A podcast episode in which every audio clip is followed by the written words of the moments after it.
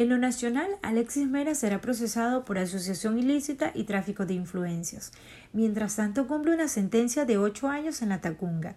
El exfuncionario del correísmo deberá afrontar con nuevos casos de presunta corrupción.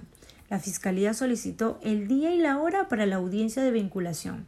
Este proceso es un proceso penal que ya está en curso. Además, Mera, ex secretario jurídico del correísmo, será procesado por Jonas Honset, ex gerente del Hospital Abel Hilbert de Guayaquil. No se dejan de cesar las tendencias en el círculo político. Hashtag Alexis Mera, hashtag Asociación Ilícita, hashtag Corrupción. Hashtag Fiscalía, hashtag Hospital Abel Hilbert, hashtag Pegulado, hashtag Tráfico de Influencias. La instrucción fiscal está abierta por el presunto delito de tráfico de influencias, pero la Fiscalía también ha pedido una reformulación de cargo por asociación ilícita y tráfico de influencias.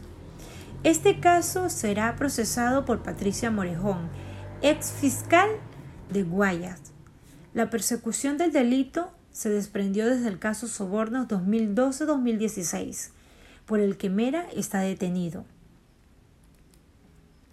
Durante la investigación del caso Sobornos, la Fiscalía tuvo acceso a los teléfonos de los implicados y es por ende que encontraron chat en las conversaciones de Mera,